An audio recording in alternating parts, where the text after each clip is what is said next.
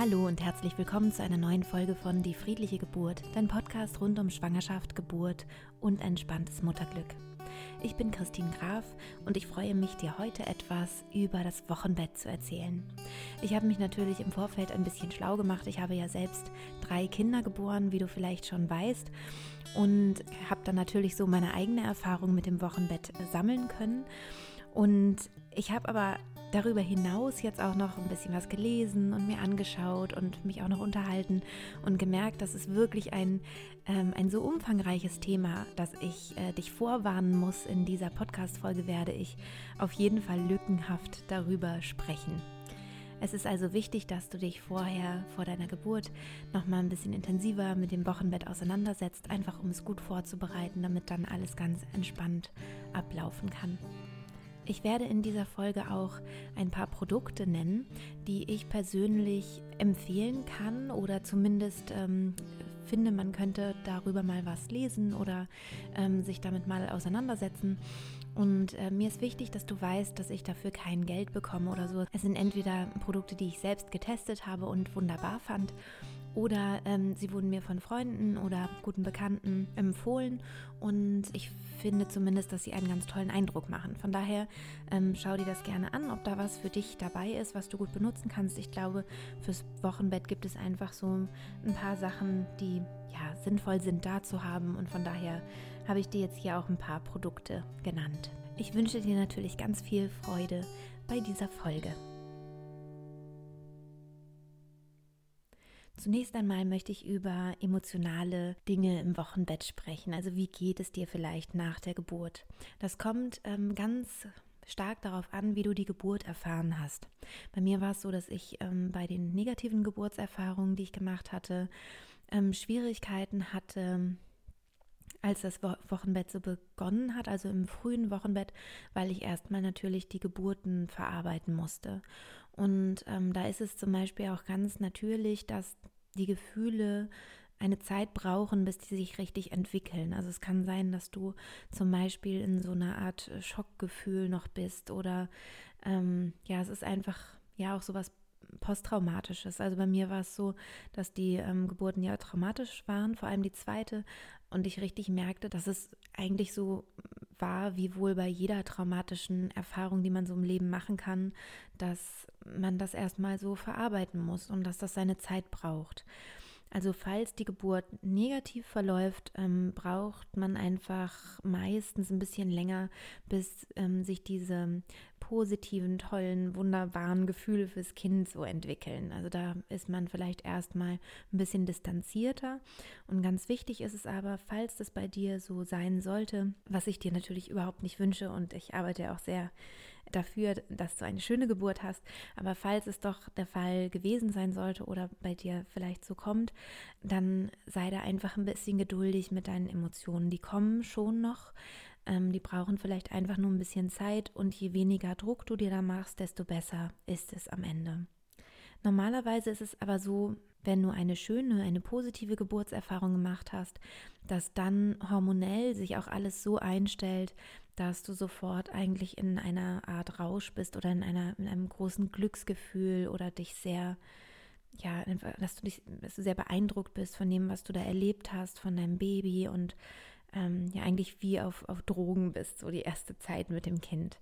Es ist wirklich ein bisschen so das Gefühl von einer ganz anderen Welt und ähm, als wäre das vorher und das nachher, also vor der Geburt und nach der Geburt, ein ganz, ganz anderes Leben. Das ist also sowohl so, wenn man eine negative Geburtserfahrung hat, als auch wenn man eine positive hat, dass es einfach, ja, das ganze Leben so ein bisschen emotional auf den Kopf stellt. Die Bindung ähm, gelingt besonders leicht, ähm, wenn du viel Körperkontakt mit deinem Baby hast. Also in dem Moment, wo ihr euch viel spürt, also wirklich Haut auf Haut, ähm, den direkten Hautkontakt habt, desto besser ähm, funktioniert es einfach hormonell, dass ihr diese Bindung, diese erste Bindung gut und ähm, wunderbar festigt. Und es kommt auch sehr dem Stillen zugute, was dann ja das Wochenbett eigentlich sehr bestimmt, wenn man sich dazu entschlossen hat zu stillen. Im Wochenbett bist du auf jeden Fall sehr sensibel und ähm, das, ist auf, das ist wichtig zu wissen. Also, dass du, ähm, du bist dann so ein bisschen wie aus dem Lot gebracht und du merkst es natürlich auch körperlich. Ich fand es total beeindruckend, so viel Gewicht auf einmal zu verlieren. Also, du fühlst dich ganz, ganz leicht und hast das Gefühl, ja, du bist äh, wie eine Feder und du merkst auch zum Beispiel gar nicht, wenn du auf die Toilette musst oder so, weil die Blase hat plötzlich wieder so viel Platz. Also es ist alles so federleicht. Und auf der anderen Seite bist du aber auch so ein bisschen lidiert, weil der Körper hat schon ganz schön was geleistet und es ist einfach auch äh, eine Wunde im Bauchraum. Ähm, das heißt, ja, es ist auf jeden Fall die Zeit äh, der Bettruhe. Deswegen heißt es ja auch Wochenbett. Es kann sein, dass du emotional bist, also das heißt, dass du vielleicht oft weinst und lachst und alles durcheinander ist und vielleicht ist es noch schlimmer als in der Schwangerschaft, das kann gut sein und das gehört aber auch gerade zum frühen Wochenbett dazu. Diese Zeit ist nicht nur für dich sehr sensibel und sehr besonders, sondern natürlich eigentlich sogar noch viel mehr fürs Kind. Ähm, das Baby hatte ja vorher noch eine andere äh, Umgebung sozusagen oder ein anderes Leben als du. Für dich ist es auch ein großer Unterschied zwischen schwanger sein und eben jetzt plötzlich nicht mehr schwanger sein. Aber dein Baby hat dann natürlich noch mal mehr zu stemmen sozusagen. Ähm, das war vorher im Bauch, im, äh, im Fruchtwasser, im Warmen bei 37 Grad circa. Ähm, das, ja, es war dunkel, vielleicht ab und zu mal ein bisschen rötliches Licht und es musste weder selber atmen noch selber äh, Nahrung aufnehmen oder irgendwas. Und das heißt natürlich, dass die Veränderung fürs Baby ganz enorm ist. Und wichtig ist, dass du dem Baby das so, ja, so außenreizfrei wie möglich gestaltest. Das heißt, es möglichst immer schön einhüllst, dass es nicht allzu viel mitbekommt, vielleicht in eine warme Decke und dass es immer das Gefühl hat von einer Begrenzung. Das tut den Babys ganz gut. Also man kann ja auch zum Beispiel Babys pucken, das ist auch was total Schönes. Das kannst du dir auch mal, ja, kannst du dir auch mal anlesen oder dir was dazu anschauen. Und, wichtig ist einfach, dass das Baby nicht so reizüberflutet wird. Ich weiß, dass man schnell denkt, ähm, dass es dem Baby langweilig werden könnte, aber die Gefahr besteht eigentlich nicht, weil alles so aufregend ist und es ist eher so, dass das Kind zu viele Reize hat, als dass es zu wenig Reize hat. Da kommen wir zu einem weiteren Thema, das ich persönlich ähm, ganz besonders wichtig finde, weil ich mich ja auch mit Achtsamkeit sehr auseinandersetze. Ähm, das sind so die Medien, das heißt das Handy, was man eben immer dabei hat und ja, und überhaupt irgendwie Einflüsse von ähm, Computern und Fernsehen und so weiter, ähm, dass du das im Wochenbett möglichst ähm, alles ausschaltest.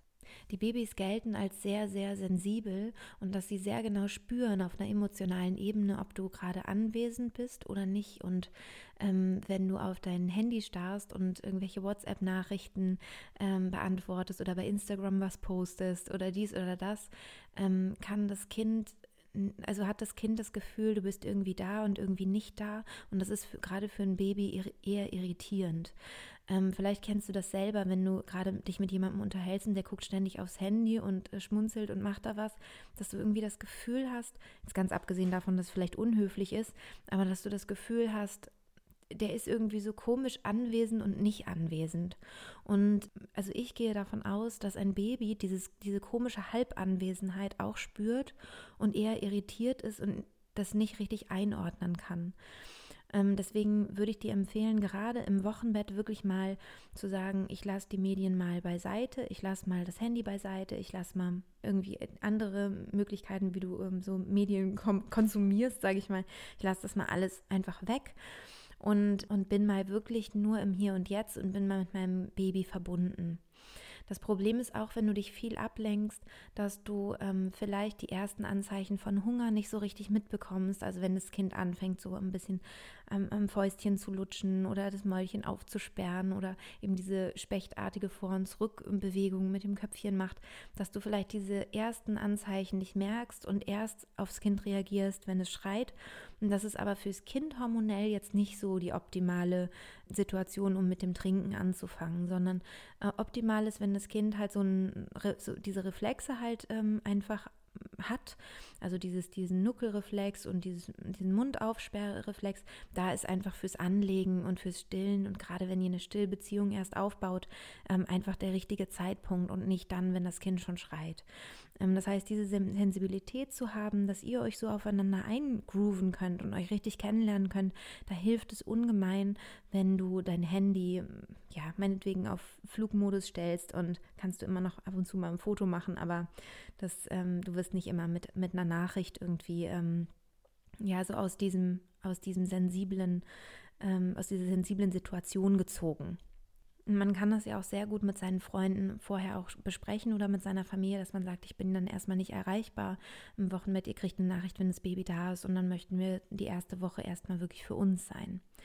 Da kommen wir auch gleich zum nächsten Thema, das sind nämlich Besuche im Wochenbett. Natürlich wollen alle gerne gucken, wie das Baby aussieht. Gerade die Familie ist wahrscheinlich neugierig, die besten Freunde. Und da finde ich es sehr empfehlenswert, dass du auf dich schaust, was du gut vertragen kannst. Also wen hast du wirklich gerne um dich? Wer ist ganz sensibel? Also bleibt nicht so lange, sondern ähm, äh, achtet genau darauf, was du vorher sagst, was du möchtest. Man weiß ja manchmal schon, ah, okay, die oder der ist da nicht so sensibel und ähm, bleibt dann immer stundenlang. Sowas ist fürs Wochenbett nicht empfehlenswert. Also lieber zu sagen, gut, ähm, wer könnte die ersten beiden Wochen da sein, ohne dass er mich stört. Ganz, ganz toll und bewährt hat sich, dass man den oder diejenigen bittet, was zu essen, zu kochen oder mitzubringen. Also, dass man sagt, ähm, pass auf, du kannst das Kind sehen, ähm, aber bitte koch uns was Leckeres und mach hinterher die Küche auch wieder ordentlich. Und ähm, ich komme dann kurz zum Essen in die Küche und dann lege ich mich wieder hin. Und ähm, ja, so richtig gute Freunde, die machen das ja auch total gerne. Sei da aber auf jeden Fall achtsam mit dir, weil diese Zeit, also gerade wenn du noch kein Kind bekommen hast, ist es wirklich eine ähm, Empfehlung aus meiner Erfahrung heraus. Ähm, diese Zeit ist sehr, sehr sensibel und nicht ganz einfach. Also auch sich da so einzugrooven mit dem Baby und versuch so viel Irritation und Störungen zu vermeiden, wie irgendwie geht. Also es das heißt, wenig Besuch, so wenig wie möglich und wenn dann wirklich nur von Menschen, die nicht viel fragen, nicht viel reden, nicht viel machen, ähm, und wirklich dann auch nach diesem Kochen oder wenn sie was zu essen mitgebracht haben und die Küche sauber gemacht haben, ihr auch dann einfach wieder gehen und nicht dann noch ewig bleiben. Also dieses, diese Zeit ist einfach ähm, zu anstrengend und zu sensibel, anstrengend auch in einem positiven Sinne, aber du brauchst einfach deine ganze Kraft und deine Aufmerksamkeit für diese neue Situation und diesen neuen Erdenbürger. Wochenbett heißt Wochenbett, weil du wirklich im Bett liegen sollst ich höre da manchmal wirklich ganz äh, komische Geschichten, wo ich, wo ich geschockt bin, weil ich denke, das ist doch allen klar, dass man da liegt. Aber es ist anscheinend nicht allen klar und dass man da nicht weiter ähm, durch die Wohnung springt und äh, Staub saugt oder sonst was macht. Also Wochenbett bedeutet wirklich, dass du mehrere Wochen, also auch nicht nur eine Woche, sondern mindestens zwei Wochen, wenn nicht drei oder vier Wochen, die meiste Zeit des Tages im Bett verbringst. Und gerade in der ersten Woche, also im, im wirklich frühen Wochenbett, ähm, bleib bitte unbedingt liegen. Du vermeidest damit ganz, ganz viele Folgeerkrankungen oder Irritationen, die auftreten können, wenn du das nicht befolgst. Das heißt, es gibt einfach sozusagen Komplikationen, die entstehen können dadurch, dass du dir nicht diese Ruhe gönnst, die du brauchst. Das Problem ist, du fühlst dich natürlich nicht krank und ähm, denkst, warum soll ich denn liegen? Aber es gibt da alles Mögliche, was da eben passieren kann. Von daher bitte bleib einfach in der Waagerechten. Das ist das Allerbeste. Das ist auch für das Baby das Beste, denn das Baby fühlt sich am wohlsten an deinem Körper. Also ganz, ganz dicht bei dir, wo es dich riechen kann und wo du bei ihm bist. Und das Baby soll jetzt auch noch nicht wie verrückt durch die Gegend getragen werden, sondern es kann super auf deinem Bauch liegen, auf deiner Brust liegen, neben dir liegen und die ganze Zeit einfach mit dir sein. Das heißt, du kannst vorher dein Schlafzimmer so gestalten, dass du sagst, da kann ich auch ein paar Wochen gut äh, leben und fühle mich da auch wohl. Das heißt also, du kannst dir das Bett schön machen mit schöner Bettwäsche, die du magst, dass es irgendwie aufgeräumt ist, dass du dich dort wohlfühlst. Vielleicht steht da auch ein schöner Blumenstrauß oder du, du fragst, ob, ob dein Mann dir vielleicht einen besorgt, wenn du im, Wochenbett bist, dass der frisch ist. Und ähm, vor allem aber, dass du alles, was du benötigst, direkt neben dir auf dem Nachttisch ist.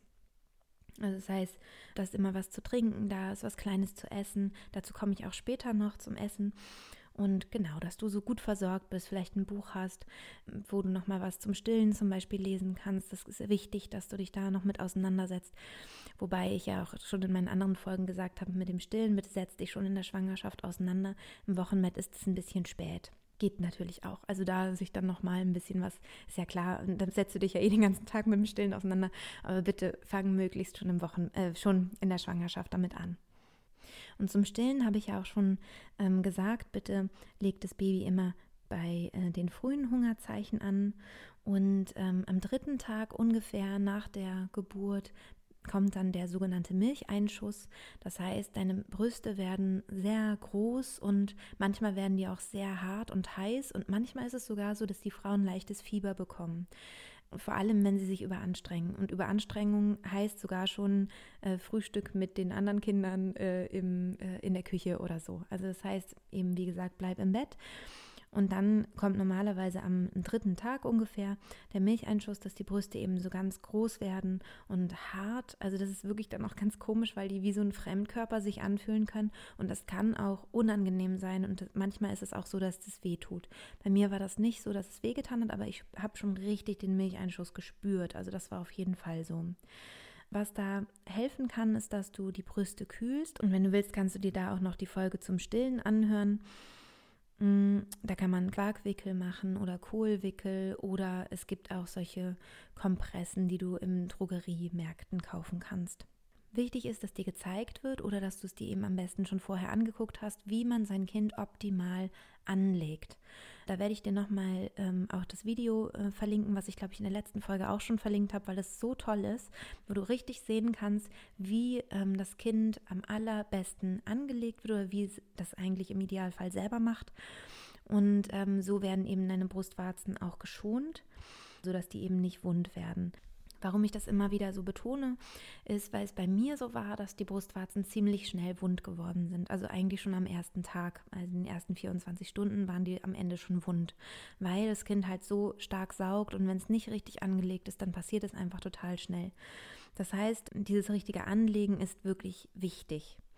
Außerdem ist es dann ganz gut, wenn du im Vorfeld noch was besorgen möchtest, dass du irgendeine ähm, Salbe da hast, die dir helfen kann, falls deine Brustwarzen so ein bisschen empfindlich sind und ähm, du merkst, oh, die, die werden vielleicht wund, wenn ich jetzt nicht aufpasse, dass du eine Salbe hast, wo Lanolin mit drin ist. Da kannst du mal in der Apotheke fragen, was es da so gibt. Und was ich jetzt auch noch gehört habe, falls du halt richtig wunde Brustwarzen hast, dass es Kompressen gibt von, von MAM, also M-A-M geschrieben, werde ich dir aber auch in der Infobox noch verlinken. Die heißen Multi-MAM-Kompressen. Und ähm, wenn man die auf die Brüste legt, ähm, das soll wohl sehr, sehr schnell helfen. Bitte frag da aber auch nochmal deine Hebamme, was sie dazu meint.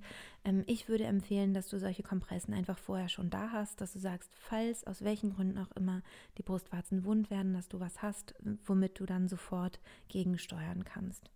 Das wäre also was, was du in der Schwangerschaft schon besorgen könntest.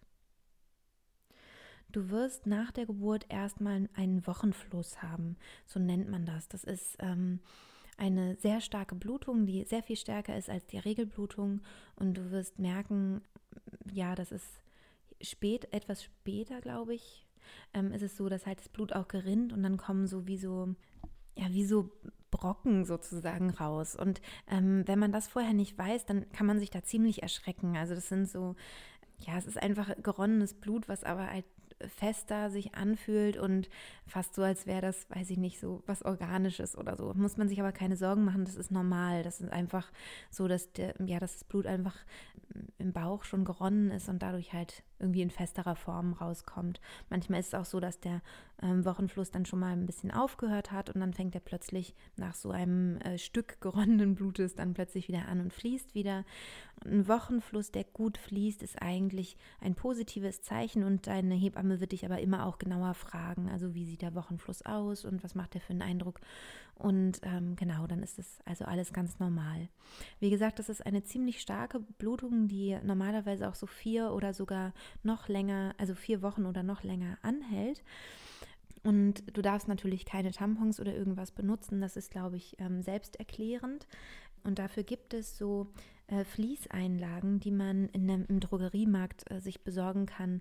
Die sind normalerweise ja bei den Säuglingswindeln. Also neben den kleinsten Windeln gibt es dann oft diese Fließeinlagen. Die sind sehr, sehr groß. Also das ist äh, eben, die sind ohne Plastik, sind sehr dick und sehr groß und ähm, sind nicht äh, zu vergleichen mit irgendwie ähm, irgendwelchen Binden, die man sonst so kaufen kann. Und es ist auch ganz wichtig, dass du diese Fließeinlagen nimmst und nicht irgendwelche ähm, normalen Binden, eben wegen des Plastiks. Also es darf halt nicht irgendwie, äh, also es muss immer Luft rankommen und so, ist ja klar. Wenn du eine natürliche Geburt hattest, dann empfehle ich dir hinterher, wenn du auf die Toilette musst, äh, meistens muss man erstmal nicht groß, sondern ähm, längere Zeit erstmal nur Pipi, dann finde ich es ganz gut, wenn man das in der Dusche macht. Also, dass man nicht normal auf die Toilette geht, sondern dass man einfach jedes Mal, wenn man muss, ähm, sich unter die Dusche stellt und mit warmem Wasser gleichzeitig sich abbraust, während man Wasser lässt ähm, das ist einfach angenehmer, weil meistens gibt es ja doch eine ganz, ganz kleine Schürfung oder es ist irgendwie unangenehm. Vielleicht hattest du ja auch einen Dammriss, einen kleinen oder auch einen größeren. Und ähm, es ist gut, wenn du dann gleichzeitig mit dem, also mit dem Wasser sozusagen äh, den Urin dann auch wieder abspülst. Also dass du eben Wasser lässt und gleichzeitig mit klarem Wasser auch spülst. Das ist ähm, die angenehmste Art. Ganz zu Beginn des Wochenbettes ähm, solltest du auch nicht alleine auf die Toilette gehen, sondern immer äh, jemanden dabei haben, zum Beispiel deinen Partner oder so, wenn man ist da noch sehr ja, schwindelig oder der Kreislauf kann mal schnell zusammenbrechen, weil es einfach ja für den Körper einfach doch eine große Umstellung ist.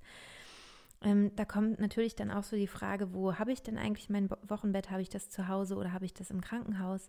Ähm, es gibt ein paar Vorteile, die das Krankenhaus hat und es gibt ein paar Vorteile, die es hat, wenn man zu Hause bleibt. Beim Krankenhaus ist es so, dass ähm, eben gleich die ersten Untersuchungen vom Baby dort gemacht werden können. Das heißt, es ist so ein bisschen praktischer.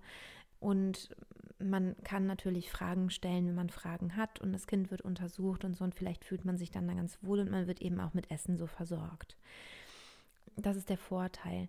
Der Nachteil ist, dass es ja öfter auch mal einen Schichtwechsel gibt und du hast nicht immer eine Ansprechpartnerin zum Beispiel, was das Stillen angeht, sondern es ist mal die und mal die und das Blöde ist, dass manchmal auch unterschiedlich oder oft sogar unterschiedliche Hebammen, Krankenschwester, Stillberater unterschiedliche Sachen sagen. Das heißt, deswegen ist es auch ganz wichtig, dass du dich vorher schon mit dem Stillen auseinandersetzt, ähm, weil manchmal eben dadurch auch so Druck entstehen kann. Es gibt keine Verpflichtung, dass ähm, Hebammen sich beim Stillthema weiterbilden müssen. Das heißt, es kann sein, dass du dann plötzlich da eine ganz alte Hebamme zum Beispiel hast, die vielleicht sich nicht weitergebildet hat im Bereich Stillen. Das ist natürlich nicht bei jeder älteren Hebamme so, gar, gar keine Frage. Da gibt es auch Frauen, die ganz, ganz viel sich weitergebildet haben. Aber ich meine jetzt nur mal so als Beispiel. Und ähm, die sagt dir dann vielleicht was, was schon längst überholt ist und irritiert dich total weil sie sagt zum Beispiel, du musst unbedingt da einen Rhythmus haben und alle vier Stunden anlegen oder vielleicht alle drei Stunden oder, ähm, oder irgendwie sowas. Und die nächste sagt, nein, intuitiv stillen, ähm, wann das Kind das eben möchte und braucht. Und ja, das, das, kann einen einfach irritieren, wenn man da nicht selber weiß, wie man das ähm, machen möchte. Ganz wichtig ist auch, das finde ich leider ein bisschen schade, das sagen zu müssen, aber das habe ich einfach jetzt schon zu oft ähm, miterlebt und, ähm, und gehört dass im Krankenhaus die Gefahr besteht, dass ziemlich schnell zugefüttert wird. Das heißt, ähm, es gibt so eine, so eine Grenze von 10 Prozent Körpergewicht. Es darf das Baby verlieren die ersten paar Tage und aber mehr nicht. Dann, dann äh, wird halt dann gesagt, man muss mehr stillen oder wie auch immer. Aber die ersten drei Tage hat man ja noch gar nicht den Milcheinschuss. Das heißt, das Kind verliert dann einfach das Gewicht, was aber normalerweise nicht weiter schlimm ist. Im Krankenhaus sind sie da aber nicht ganz so entspannt. Also zu Hause könntest du da ein bisschen entspannter sein. Und im Krankenhaus wird einfach sehr, sehr schnell da dann zu einem Fläschchen geraten oder auch ein Fläschchen gegeben. Und äh, das würde ich auf jeden Fall, wenn es irgendwie geht und noch äh, vertretbar ist, äh, würde ich das vermeiden, weil das zu einer Stillverwirrung führen kann und ähm, diese sensible Stillbeziehung, die gerade in den ersten Tagen entsteht, halt einfach äh, gravierend stören kann. Der Vorteil, wenn du zu Hause bist, ist ähm, auch, dass einfach keine fremden Keime da sind. Also im Krankenhaus gibt es ja unterschiedliche Keime. Natürlich ist es da ganz klar, dass alle und natürlich vor allem das Personal total darauf achtet, dass alles super de desinfiziert ist und so, das ist gar keine Frage. Aber trotzdem gibt es halt im gleichen Gebäude eben auch ähm, Keime, die jetzt dem Neugeborenen nicht so gut tun würden. Das heißt, man muss sehr darauf achten, auch du selber, wenn du dich da bewegst im Krankenhaus, dass du halt ganz, ganz gut deine Hände desinfizierst. Zu Hause hast du da auch diesen Druck ähm, nicht so. Du merkst schon ein bisschen, glaube ich, wie ich rede, ähm, dass ich es zu Hause eigentlich ja besser finde oder dir mehr eigentlich zum Zuhause rate, dort ähm, ja, dort zu sein im Wochenbett. Das heißt also ambulant zu entbinden und wenn alles gut gelaufen ist, dann nach vier Stunden halt einfach nach Hause zu gehen. Ähm, da hast du die Gerüche, die normalen natürlichen Gerüche, du hast auch die normalen äh, Verschmutzungen, die so ganz normal sind und nicht jetzt irgendwelche fiesen Erreger oder so, sondern einfach, ja, das, das normale Umfeld. Und das ist fürs Baby alles gut. Also natürlich solltest du auch deine Hände waschen, wenn du auf der Toilette warst. Das ist ja, glaube ich, klar. Also mit, mit Seife, aber du brauchst dann nichts desinfizieren und gar nichts. Es ist ein ganz normales Milieu, in dem, ähm, ja, das Kind einfach gut groß werden kann. Und du hast irgendwie anders nochmal deine Ruhe. Ich weiß, dass das nicht immer geht. Also manchmal, wenn man zum Beispiel alleinerziehend ist oder so, man ist wirklich pflegebedürftig dich gerade die ersten Tage. Das heißt natürlich, dann ist das Krankenhaus dann der beste Ort und das ist dann auch nicht irgendwie gefährlich oder irgendwas. Dann achte einfach nur auf diese Sachen, die ich gerade gesagt habe. Aber wenn du mit deinem Partner bist und er auch wirklich Zeit hat und frei hat und dich auch um, umsorgen und pflegen kann, dann äh, würde ich dir eher dazu raten, nach Hause zu gehen und dort halt eine schöne Zeit mit deinem, mit deinem Baby zu haben. Und ähm, ja, du bist dann halt auch nicht diesem Rhythmus in, im Krankenhaus so unterworfen, was die Essenszeiten angeht. Ich meine, da gibt es auch Krankenhäuser, die sind da total kulant, dann andere sind da schwieriger, dann kommt einfach jemand rein und du hast dich vielleicht gerade, bist gerade nackt, weil du dich umziehen wolltest oder so und steht plötzlich ein Arzt in der Tür. So einfach diese Privatsphäre ist nicht ganz so gegeben im Krankenhaus wie zu Hause. Wie gesagt, aber da ist ja auch jedes Krankenhaus dann auch nochmal anders. Aber ähm, ich glaube, du weißt, was ich meine. Zu Hause hast du mehr das Gefühl von Höhle und Rückzug und das ähm, gehört auch zum Wochenbett total dazu, wie auch zur Geburt selbst. Von daher ist es zu Hause dann vielleicht ja auch am schönsten. Es kann sein, dass du im Wochenbett Nachwehen spürst. Also es gibt ähm, eigentlich immer Nachwehen. Das bedeutet, dass die Gebärmutter ja wieder kleiner wird, ähm, sich wieder zusammenzieht auf die Originalgröße und dafür muss sie kontrahieren. Also die Muskeln müssen sich wieder zusammenziehen. Und es kann sein, dass du das ähm, als Ziehen spürst oder sogar auch als schmerzhaft empfindest. Und gerade wenn du schon Kinder bekommen hast, ähm, ist, ist es häufig so, dass diese Kontraktionen dann nochmal richtig spürbar sind.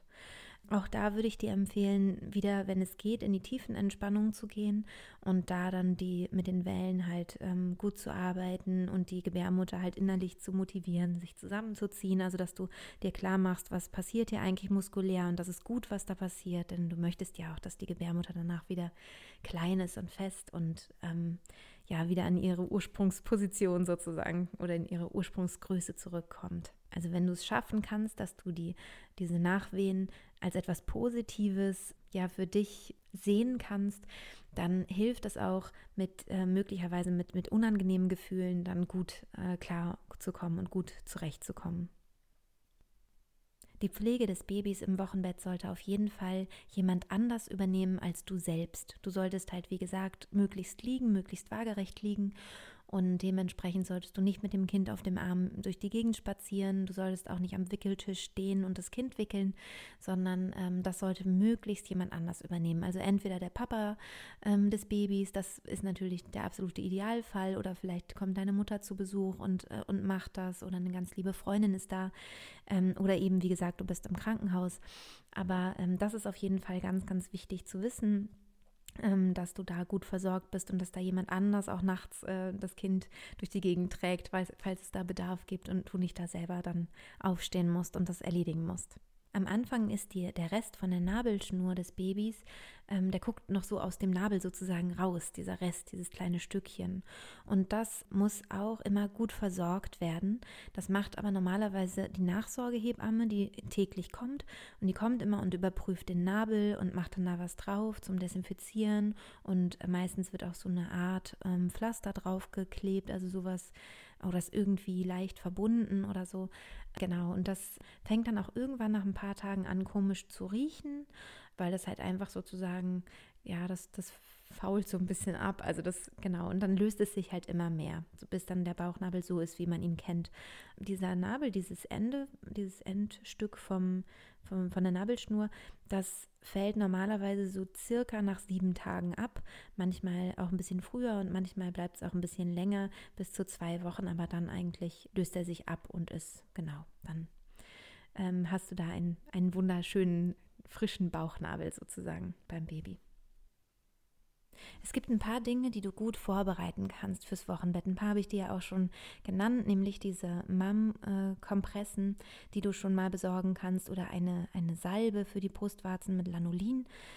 Und es gibt ähm, natürlich noch etwas anderes, was man vorbereiten kann, nämlich, dass man äh, genug zu essen da hat wenn du noch nie ein Kind bekommen hast, wenn das deine erste Schwangerschaft ist, dann wirst du dich vielleicht fragen, hä, wieso, man kann doch sich schnell was zu essen machen. Der Partner ist doch vielleicht auch da und der kann doch dann was kochen. Aus meiner Erfahrung ist es so, dass es tatsächlich gut ist, sich da gut vorzubereiten. Dieses Kind braucht deine komplette, volle Aufmerksamkeit 24 Stunden am Tag und ähm, meistens ist es so, dass auch der Partner komplett äh, damit beschäftigt ist, sich um dich und das Baby zu kümmern. Und er wird sehr, sehr froh sein, wenn er da nicht kochen muss. Das heißt, in der Schwangerschaft ist die beste Zeit, um vorzukochen. Du kannst also alles Mögliche, was du gerne isst, dir vorkochen und vielleicht lohnt es sich sogar für dich, so eine kleine Kühltruhe anzuschaffen, falls du nicht einen Kühlschrank hast, der eh groß genug ist und ein großes Kühlfach hat. Also, dass du mehrere Mahlzeiten so viele wie möglich äh, vorkochen und einfach einfrieren kannst in Portionsgröße. Dann hatte ich ja schon gesagt, du kannst mit äh, Freunden oder Verwandten absprechen, wenn sie dich besuchen kommen wollen, dass sie was zu essen mitbringen. Ähm, da kann man auch richtig einen Plan machen, dass man sagt, das ist immer zum Beispiel eine halbe Stunde und ähm, einen Tag kommt der, dann kommt die, dann kommt der, dann kommt die zum Beispiel. Also dass man so richtig das, ähm, das verteilt. Wie gesagt, so wenig wie möglich, also so wenig Besuch wie möglich, weil das auch immer emotional anstrengend ist. Ach, und eine, eine, noch eine Sache, die mir dazu einfällt, bitte gib das Baby nicht aus der Hand. Ähm, lass das Baby bitte auf deinem Körper.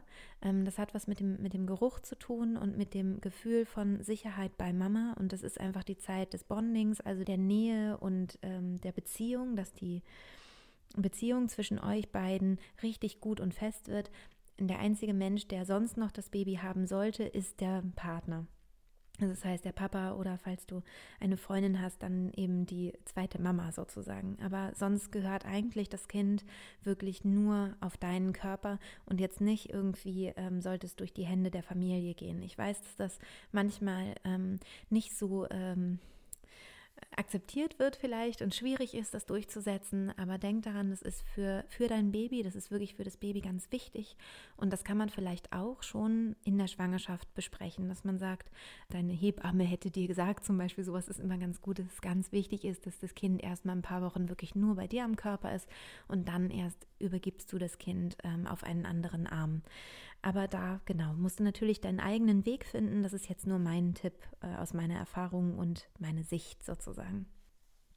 Jetzt kommen wir zu einer äh, weiteren Sache, die ich dir gerne empfehlen wollen würde, obwohl ich ähm, selber das noch nicht getestet habe. Es wurde mir aber von einer guten Freundin empfohlen.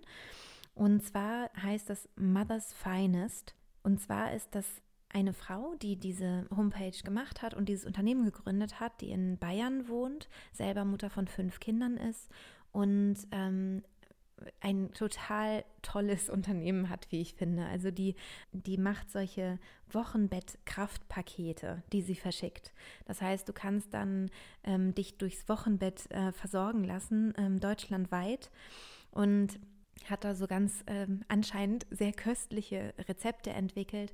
Und das Tolle ist, sie arbeitet mit einem Hof zusammen, der wohl nur Demeter anbaut, also richtig bio und ähm, äh, da hat sie auch auf ihrer Homepage so ein kleines Video, das habe ich mir gestern noch angeguckt und fand es total schön, wie sie da so die ganzen Kräuter äh, filmt und äh, es sieht einfach wirklich traumhaft schön aus.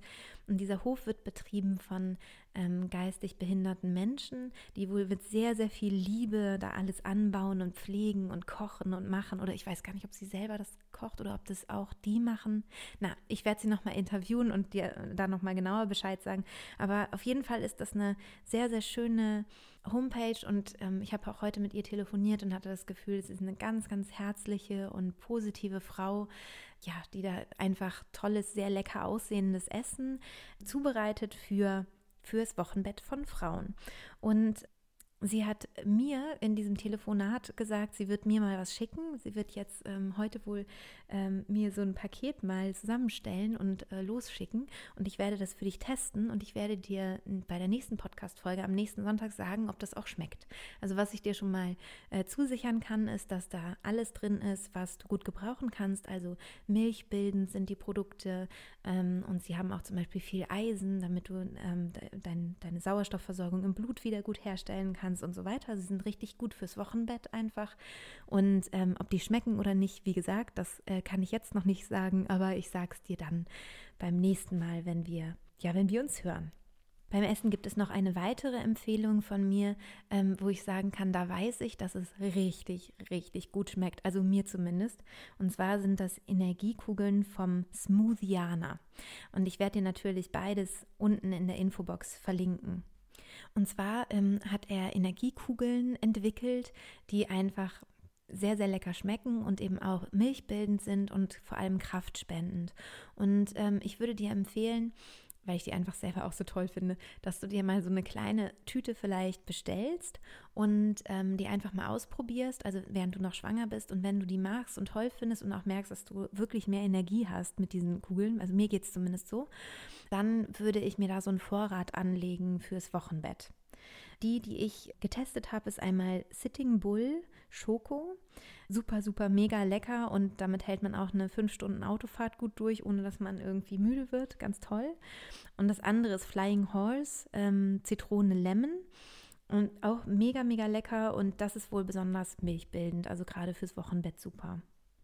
Wenn du bei Mother's Finest Org ähm, den Code die friedliche Geburt angibst oder den ja, wenn du sagst, dass du über mich kommst, über die friedliche Geburt, dann bekommst du zwei Mahlzeiten gratis dazu. Also das ist ähm, das Angebot von der lieben Kerstin, die das macht. Und beim Smoothiana, falls du da eben diese Energiekugeln mal ausprobieren möchtest, bekommst du 15% pro Bestellung, wenn du da den Code angibst, die friedliche Geburt. Ansonsten kannst du natürlich auch selber dir Sachen vorbereiten, die einfach gesund sind. Sowas wie Nüsse sind natürlich toll, Trockenobst ist natürlich toll. Ähm, und guck da bitte immer auf gute Qualität. Ähm, ich bin ja selbst wirklich ein Bio-Fan. Ich finde, es schmeckt einfach viel, viel besser und es ist gut für unsere Umwelt. Also von daher ist das so mein Ding. Und ich kann es dir aber auf jeden Fall, also auch wenn du normalerweise vielleicht nicht Bio isst, mach's doch fürs Wochenbett auf jeden Fall, weil das einfach dir gut tut und deinem Baby gut tut. Und ja, wie gesagt, Nüsse und Trockenobst, du kannst dir da Studentenfutter auch selbst äh, zusammenstellen, indem du halt guckst, was dir besonders gut schmeckt und würfelst das alles schön durcheinander. Und bei Datteln zum Beispiel gibt es ja auch solche großen Unterschiede, ob du ähm, diese dicken, weichen Datteln nimmst oder so ja, so welche, die halt nicht ganz so toll schmecken, die halt eher so fester sind. Also guck mal, ob du da vielleicht auch auf Qualität achten kannst. Und toll sind auch immer Aprikosen, getrocknete Aprikosen da aber auch darauf achten, dass sie nicht ähm, eben geschwefelt sind, also nicht so hell, sondern die dunklen, die sind da auch ganz, ganz toll. Und wenn du ein bisschen was auch mit getrockneter Pflaume machst oder auch mit Leinsamen, dann ist es gut, weil dein Stuhlgang dann ein bisschen weicher ist und gerade wenn du halt eine Verletzung durch die Geburt haben solltest oder es einfach noch ein bisschen unangenehm ist an der Stelle, dann ist es einfach, ja, natürlich angenehmer, wenn du dann doch mal irgendwann groß musst, dass du, ja, dass es dann eben besonders weich ist.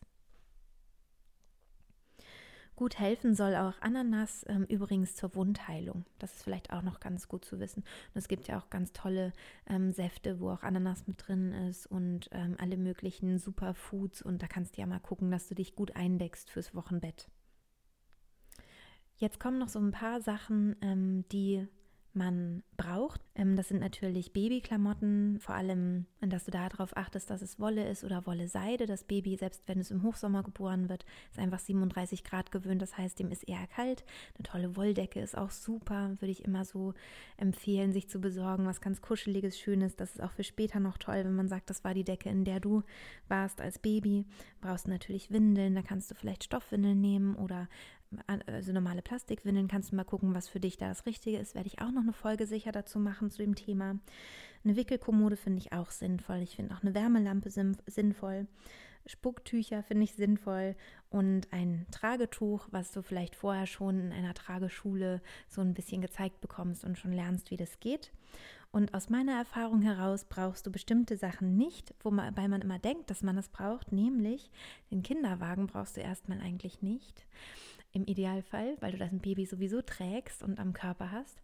Und ähm, was man auch nicht unbedingt braucht, ist ein Babybeistellbett oder was man gar nicht braucht, ist ein Babybett, weil dein Baby im Idealfall einfach bei dir mit im Bett liegt und dazu kann ich auch gerne in einer anderen Folge nochmal mehr ähm, sagen. Aber es wird auch dein Instinkt sein, dass du dein Baby eigentlich immer am Körper haben willst. Wenn du Angst haben solltest, dass du in der Nacht aufs Baby rollst, was du übrigens nicht tun wirst, dafür sind wir viel zu, äh, viel zu gut und klug, was unsere Instinkte angeht, dann kannst du zum Beispiel ein Stillkissen um das Baby herumlegen und es dann in die Mitte des Bettes legen, dass ähm, Papa und Mama sozusagen an beiden Seiten liegen. Perfekter Ort fürs, fürs Baby.